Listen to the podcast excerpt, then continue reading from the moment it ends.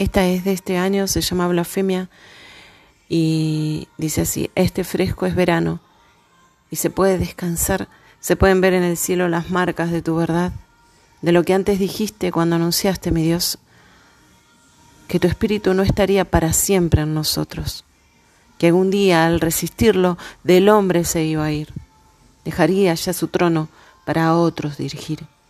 No luchará para siempre, decías en tu palabra, con el hombre que es rebelde, que al Señor le pone trampas, y que tu ira enciende, porque este hombre, mi Dios, te ha dado la espalda y se cree él mismo, Dios.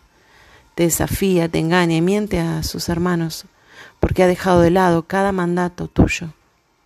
El primero, el más caro, de amarlo con el, de amarte con el corazón, con toda el alma y ponerte a vos primero, Señor. Y el segundo semejante, que es armar a su hermano. Se ríe de tus preceptos y no confía en tu mano. Te desafía a diario y blasfemia el Espíritu Santo.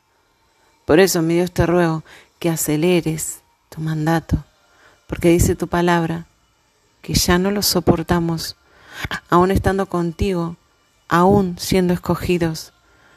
Por favor, hoy clamo a ti, escucha esta oración y ven pronto a buscarnos. Somos remanente, Dios, tu novia pura y sin mancha, sin arrugas, mi Señor. Catalina.